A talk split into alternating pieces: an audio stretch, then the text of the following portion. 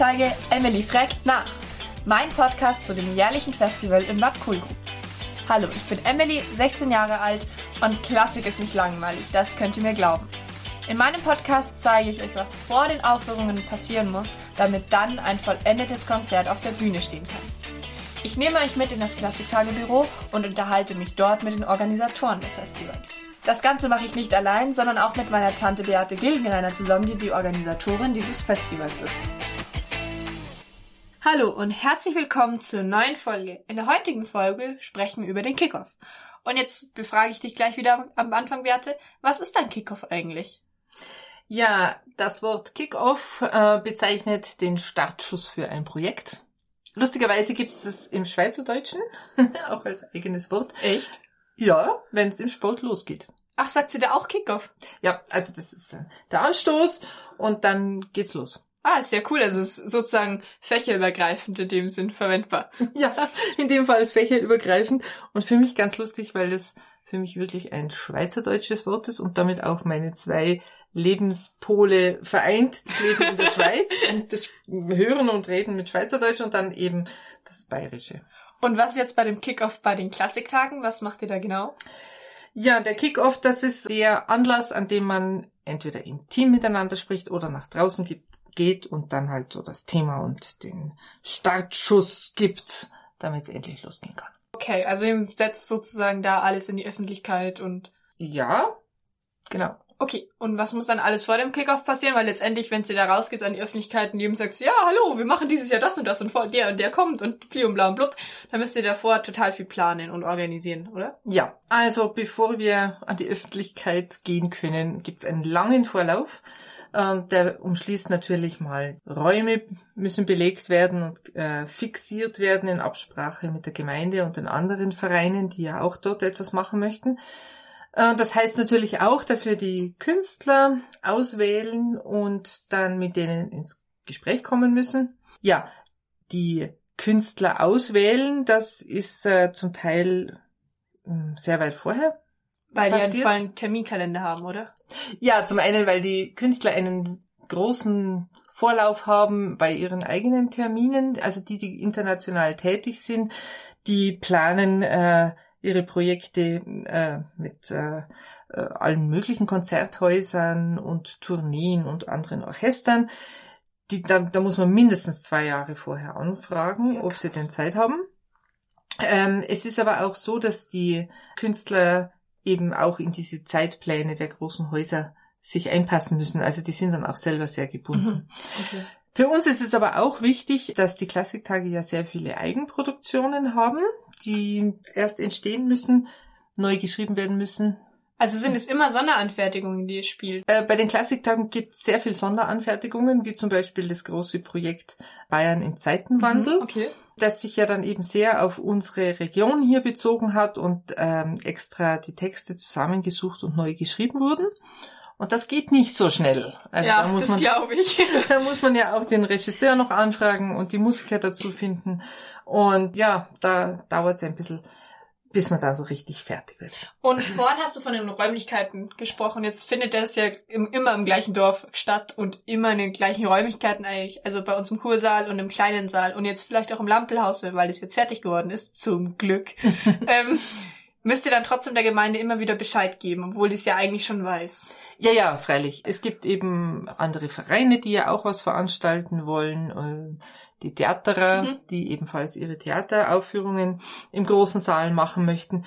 Es ist aber auch so, dass wir schauen müssen, dass wir nicht zum Beispiel mit den Wahlterminen Ach, stimmt, ja. in Kollision kommen oder dass wir eben auch die großen Jubiläen, die in der Musikgeschichte, in der Musikwelt wichtig sind, wie zum Beispiel das Beethoven-Jubiläum, beachten wollen, weil wir dann ja auch unsere Themen daraufhin um, abstimmen. Okay, also ihr müsst da wirklich viel beachten. Und wie viel Zeit braucht ihr denn? Weil das ist ja dann doch ein gewaltiges Management und eine gewaltige Organisation, die ihr da aufbringen müsst.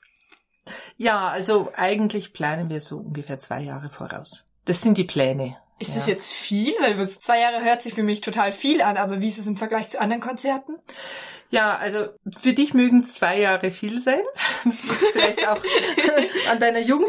Zwei Jahre sind aber zum Beispiel an großen Häusern wie die Staatsoper in München oder das Opernhaus in Mhm. Zürich keine langen Zeitpläne. Also die haben mindestens fünf und mehr Jahre Vorlauf. Krass. Also das Ja. ist ja wirklich, müsst ihr jetzt eigentlich heuer schon das Programm für 2023 fertig haben. Ja, Ja, krass. Also das ist wirklich Organisation und Management, das da im Voraus schon planen muss und organisiert werden muss die ganze Zeit, oder? ja. Das Okay. muss man zumindest im Kopf haben. Und dann kommen so komische Sachen wie zum Beispiel die Pandemie. genau. Und Boah. dann haut alles auseinander. Genau, und dann stimmt die ganze Planung nicht und dann Das ja heißt blöd. es improvisieren. Aber wir sind ja eigentlich beim Thema Kickoff. Und Genau. du hast vorhin gesprochen, dass es an die Presse rausgehaut wird. Wird davor eigentlich euer Team in Kenntnis gesetzt? Ja, der interne Kick-Off, der findet vorher statt. Äh, da werden wir uns alle absprechen, äh, wann läuft die Pressearbeit los, wann muss die Webseite aktualisiert sein, wo werden die Künstler untergebracht, wer übernimmt welche Aufgabe. Das ist der interne Kick-Off. Und du hast gerade gesagt, interner Kickoff. Davon gehe ich jetzt einfach mal logischerweise aus. Es gibt auch einen externen Kickoff.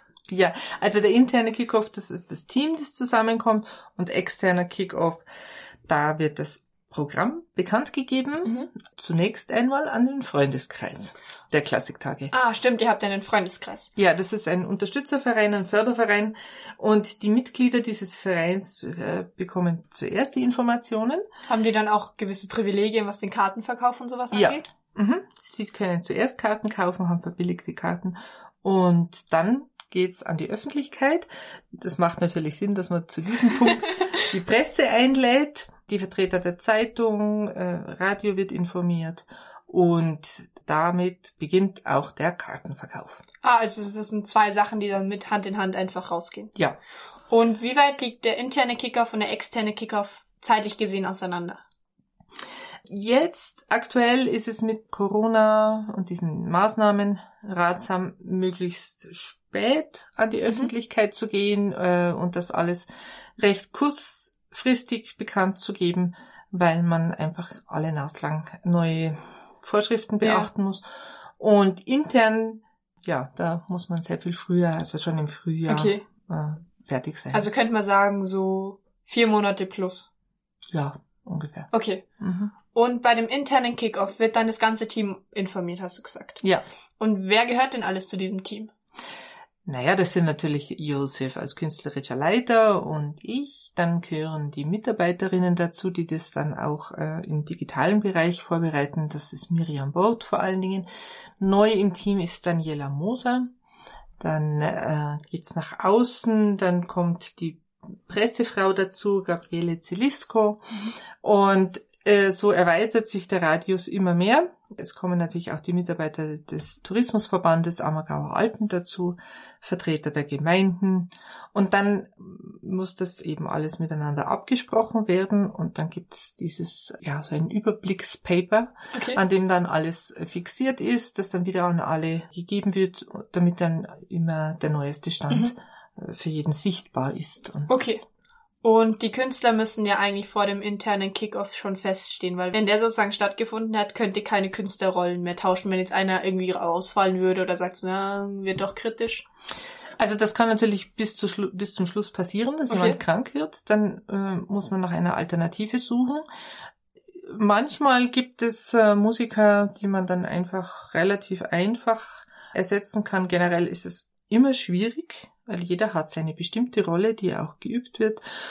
Und dann passiert es manchmal, dass man den Solisten zum Beispiel mit jemand anderem nimmt, mit einem anderen Instrument und dann muss das gesamte Programm neu ausge ja, ausgedacht werden, neu besetzt werden. Und also es kann recht einfach gehen, jemanden zu ersetzen, aber es ist meistens äußerst kompliziert. Ja. Das glaube ich ja, weil es ja dann doch nicht so viele gibt. Aber bleiben wir nochmal beim Kickoff. Wir haben das sozusagen, dass wir das festhalten können. Ihr habt einen internen Kickoff, Mhm. der findet meistens im Frühjahr statt. Und einen externen Kickoff, der dann, ich würde mal schätzen, so im Sommer ist, oder? Ja. Mhm. Okay. Und dazwischen gibt's aber noch einen Termin und der ist für den Freundeskreis, wo ihr dann sozusagen die bisschen früher einweiht, weil die euch ja finanziell unterstützen und die kriegen dann auch sozusagen Privilegien, was den Kartenverkauf angeht. Genau. Mhm. Gut. Ja, Also ich glaube, ich habe den Kickoff jetzt gut verstanden und auch was bei euch so davor abläuft. Möchtest du noch irgendwas hinzufügen? Oh, nein, ich denke, es ist alles gesagt zum Kick-Off. Cool. Und irgendwann geht's auch ins Ziel. Und das ist dann halt auch wieder ein, ein ganz netter Zusammenhang zwischen der Schweiz und Bayern. Also wenn in äh, der Schweiz ein beim Mhm. Sport ein Tor geschossen wird, dann schreien nicht alle Tor, sondern sie schreien Goal. Echt? Das ist ja witzig. Und jetzt, jetzt fällt mir spontan noch eine Frage ein. Kannst du schon was für den Kickoff für dieses Jahr sagen? Nein, da verrate ich noch nicht so viel, nur das, was wir eben letztes Jahr schon versprochen haben, dass wir von unseren geplanten Beethoven-Programmen jetzt einiges auf dem aktuellen Zettel haben. Ui, dann bin ich aber gespannt, was dann alles drangenommen wird. Ja, wir werden es demnächst mal sagen, ja. Das ist gut. gut, das war's dann für die heutige Folge. Ich hoffe, euch hat's gefallen. Danke fürs Zuhören. Ja, wir hoffen, ihr bleibt uns treu und hört uns weiterhin zu. Das war's von uns beiden. Auf bald wieder. Bitte euch.